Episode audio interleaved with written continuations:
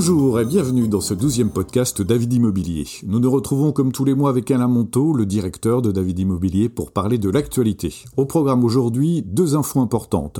Tout d'abord, l'impact du nouveau diagnostic de performance énergétique dans le cadre de la loi climat et les délais de vente qui se rallongent à Paris. Bonjour Alain. Bonjour Eric. Alors la loi climat est plus que jamais d'actualité. Est-ce que vous pouvez nous expliquer clairement ce qu'est ce diagnostic de performance énergétique et en quoi il va modifier les habitudes dans l'immobilier? La loi climat a été adoptée par le Parlement le 20 juillet 2021 et promulguée dans la foulée. Cela indique que désormais le diagnostic de performance énergétique obligatoire pour les ventes et les locations sera désormais contraignant pour le propriétaire si en 2021, la performance énergétique n'est pas un critère de décence pour un logement, en 2023 ou 2025, cela reste à préciser, eh bien, la performance énergétique sera un véritable critère de décence. Ainsi, les appartements classés en G, catégorie énergivore, seront désormais interdits à la location.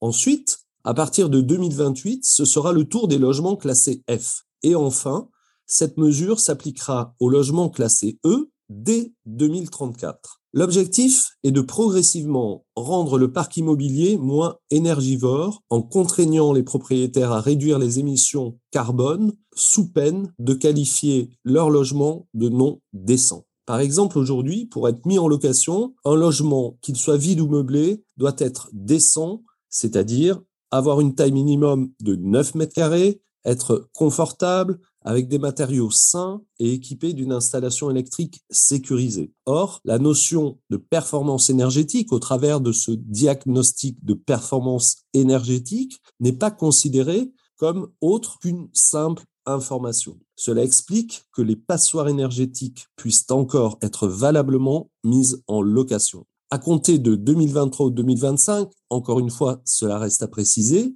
un seuil minimum de performance énergétique sera respecté avec une performance au minimum de lettre F. Alors pour les propriétaires, comment améliorer son DPE Le DPE évalue la consommation énergétique du logement et son impact en termes d'émissions de gaz à effet de serre. Pour améliorer son résultat, il faut effectuer des travaux. D'abord, des travaux d'isolation, à commencer par la toiture et les combles, à proposer en assemblée les copropriétaires, ensuite les fenêtres et les portes extérieures et si possible les murs. D'autre part, la pose d'une VMC performante pour homogénéiser la température et brasser l'air intérieur entre aussi dans la note énergétique. Enfin, optimiser le système de chauffage. Dans certains cas, il peut être essentiel de changer la source d'énergie pour le chauffage et l'eau chaude.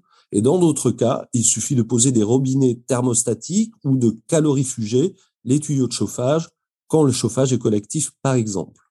Améliorer son DPE nécessite donc un investissement important, mais des aides existent, comme l'éco-prêt à taux zéro, la prime énergie, les subventions de l'ANA ou encore des aides de la région Île-de-France. Autre sujet qui concerne cette fois les délais de vente, ils sont différents à Bordeaux, à Lyon ou à Paris. Pourquoi se rallonge-t-il à Paris?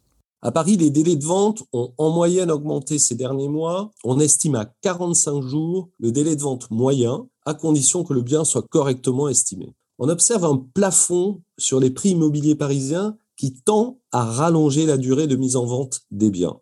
Pourtant, certains quartiers restent très demandés, comme le 9e arrondissement ou le Marais, avec des prix et des délais qui, eux, se maintiennent. En revanche, d'autres, comme des quartiers en périphérie, voient leur prix légèrement diminuer et plus on s'approche de la ceinture de Paris, plus les prix ont tendance à diminuer. Plus la demande se réduit, plus les délais de vente s'allongent. Cela peut s'expliquer en partie par des bâtis assez anciens, les nombreux et interminables travaux pour la voirie et les problèmes de circulation engendrés dans ces quartiers qui freinent les familles à s'y installer. Ce que l'on constate aujourd'hui à Paris, c'est que nous assistons à un basculement dans les rapports de force entre vendeurs et acquéreurs. Depuis des années, nous étions sur un marché immobilier tenu par les vendeurs avec des ventes chères et rapides. Et cette année, une bascule s'est opérée. Nous sommes passés sur un marché immobilier tenu par les acquéreurs.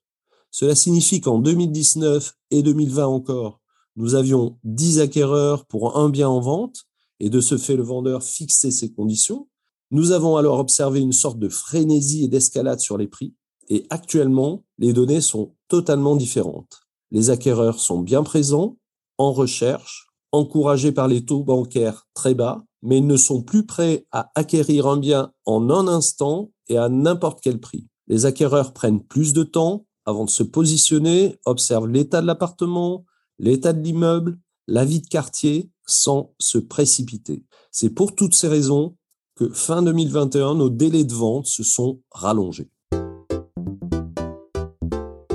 David Imo est un groupe éco-responsable. Notre pari responsable est votre slogan. Quelles recommandations avez-vous choisi pour nous ce mois-ci? En France, savez-vous qu'on consomme chaque année 8,7 milliards de litres d'eau en bouteilles en plastique? Les bouteilles en plastique font partie du top 10 des déchets retrouvés dans les océans. On peut y remédier en préférant l'eau du robinet chaque jour, chez soi, au bureau comme à l'extérieur. Et donc en se déplaçant toujours avec une gourde pour ses trajets quotidiens, ses loisirs ou même faire du sport. Pour faciliter l'accès à l'eau partout, eh bien, Haute-Paris constitue un réseau de 500 commerces partenaires, comme les agences David Immobilier, où vous pourrez vous rendre pour remplir votre gourde, et nous sommes heureux de contribuer à notre échelle à cet objectif de réduire le volume de plastique consommé en France chaque année. Merci Alain, merci à tous de nous avoir suivis pour ce douzième podcast de David Immobilier. Abonnez-vous pour le recevoir tous les mois et surtout laissez-nous vos questions sur les Facebook, Twitter, LinkedIn et Instagram de David Immobilier.